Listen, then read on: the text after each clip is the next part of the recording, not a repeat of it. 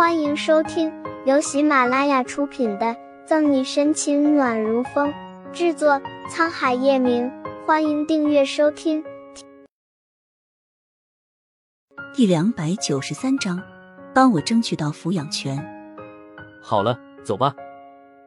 沈西还没有回神，叶晨玉就已经用棉签和纱布细心的为他包扎好了，甚至连鞋都已经穿上。在叶晨玉等搀扶下，沈西跛着脚走到同楼层不远的病房。红绿宝石相间的壁画，上好的大理石装饰，沈西被亮瞎了眼。要是不说，谁知道这是医院？现在最重要的就是孙江手里的精神焦虑诊断书，他会严重影响你获得抚养权。穆律师，我求求你，求求你一定要帮我争取到抚养权，什么代价都可以。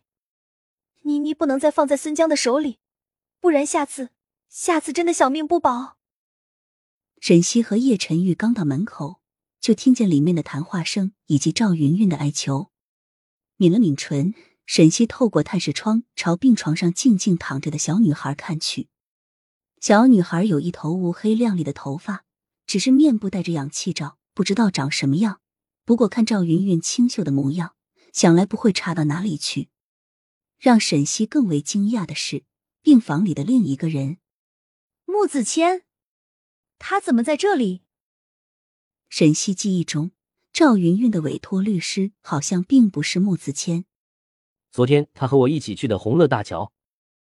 看出沈西的疑问，叶晨玉解释道：“原来如此。”沈西似是而非的点点头，眼里闪过一抹狡黠的笑意，如同一只狡猾的小狐狸。逗到外面了，沈西索性推开门进去。沈沈队长，哭诉着哀求穆子谦的赵云云愣愣的看着门边的沈西，松开叶晨玉的扶持，沈西跳着脚到病床边。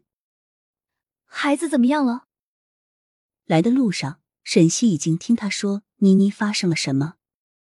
原来就在昨天，赵云云闹自杀的时候，妮妮通过电视新闻看见，吵闹着要来救妈妈。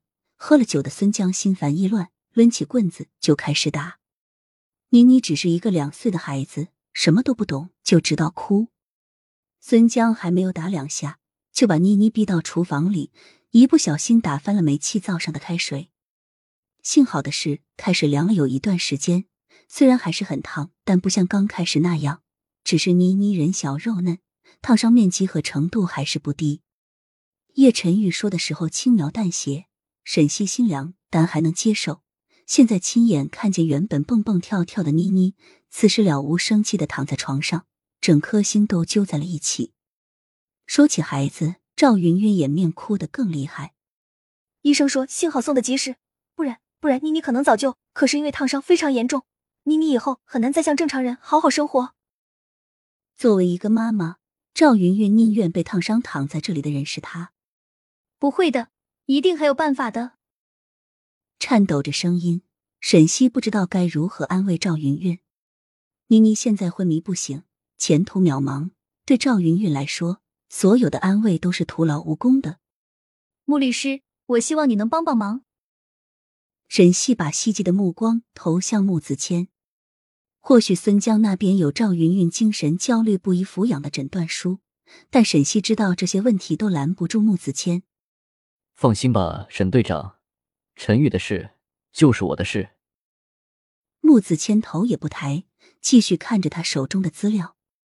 陈玉的事就是我的事。安抚着赵云云的沈西撇撇嘴，他怎么感觉这二人好像有激情似的？有了穆子谦答应帮忙翻盘重审，沈西也就放心了。安慰赵云云一会儿后，便被叶晨玉强制抱回病房。看来为了让你安分的养伤，得找绳子把你捆起来。把沈西轻轻的放在床上，叶晨宇惩罚性的咬了他耳垂一下，暧昧的动作让沈西的身体颤抖，耳朵红的发烫。